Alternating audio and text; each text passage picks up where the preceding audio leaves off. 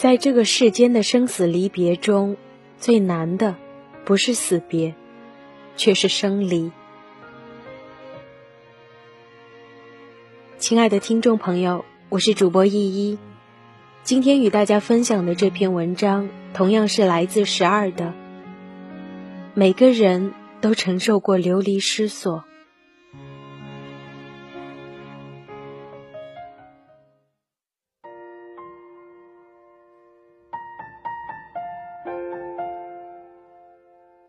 母子分隔两地，各自生活。似乎已成了许多家庭生活中的常态。有些是因为孩子早早去异地，甚至异国学习；有些是因为婚姻离异；有些是因为不得不在异地工作。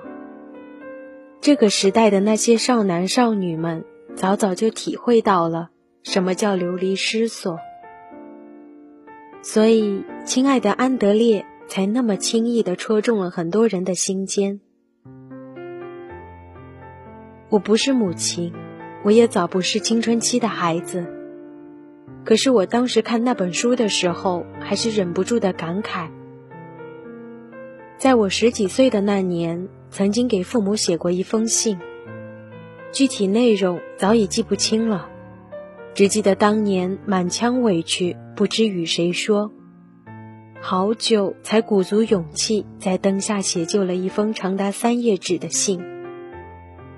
写完之后，又忐忑又期盼的悄悄放到父母的房间。期盼的心情是更胜于忐忑与惊慌的。多么希望他们能明白我之所苦所求。然而，结果是。他们并没有就这封信与我深谈，甚至连主动提起亦没有。只是在某一天，漫不经心、轻描淡写的提了一句：“那封信我们看了，都是些鸡毛蒜皮的小事。”云云。从此以后，少年向父母敞开的那扇心门轰然关上，再也没有打开。当我站在如今的年纪再去揣测他们的时候，多少也能明白，两个中年人以世俗之心，不太能体会少年维特之烦恼，也很难想到兄弟姐妹成群的他们与独生子女的我，在成长中完全迥异的心境，是更孤独、更需要朋友、更需要自由的空间。时过境迁，这件事本已早就藏在回忆的高阁深处，无人触碰，积满了灰尘，却被一封母亲写给女儿的信勾了出来。那是一个深夜，一位大姐让我帮她看看电脑是怎么回事，因为每天她都要登录 QQ 去查看女儿的留言，因为时差问题。这是他们平时保持沟通最重要的途径。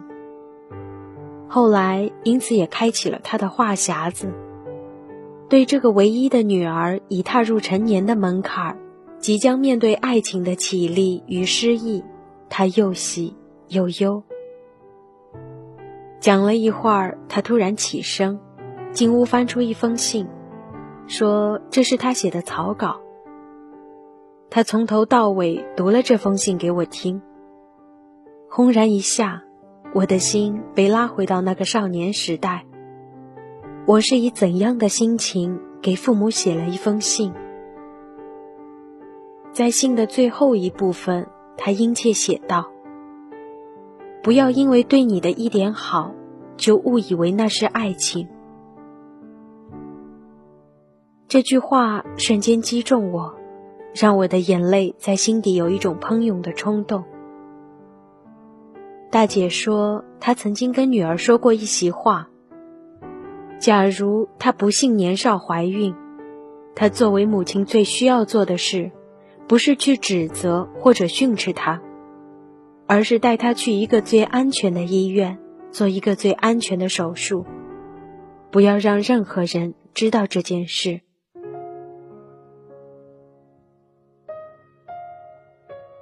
在这个世间的生死离别中，最难的不是死别，却是生离。血液至亲的人深深分隔，这种分隔不仅仅是地域之分，亦有同室而居却成陌生人的分隔。在这样的生离面前，很多人只知道以最简单、最便利的方式去解决其苦。经济上的承担，生活里的照顾，这些付出已然让他们感觉精疲力竭，无暇去顾及其他。那些无数次在这样的生离面前掉眼泪的孩子，长大之后倔强疏离，不肯让任何人轻易走近。但他们其实是最期盼有人走近的孩子。又是最容易因为一点不一样的好就肯付出爱与忠贞的孩子。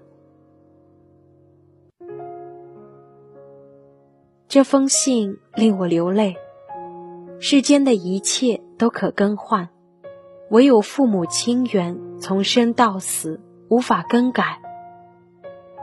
我们感激父母不求回报的付出，除此之外。那些未能被照顾的失意与彷徨，只能慢慢在心底静悄悄溶解、消化。那些无力消融的苦，又寄放于后半生之中，等着命运来安置他们。这些幸运与不幸，早成定局，我都明了。可我又是多么希望时间能倒流。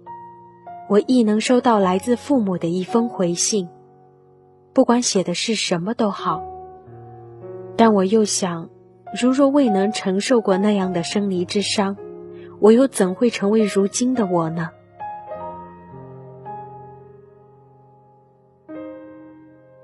文章到这里就结束了。这篇文章是摘自《不畏将来，不念过去》这本书，作者十二。如果想要和我交流，或者关于节目有什么问题想要问我的朋友，可以留意我的微博 @e 幺，e 就是一一的 e，然后数字一也可以念成幺的那个幺字，e 幺，私信啊什么都可以。嗯，如果你想关注心理 FM 最新动态，可以微信搜索心理 FM 进行关注，想第一时间收听节目。请下载心理 FM 客户端，我们会每天更新。我是主播依依，世界和我爱着你，我们下期见。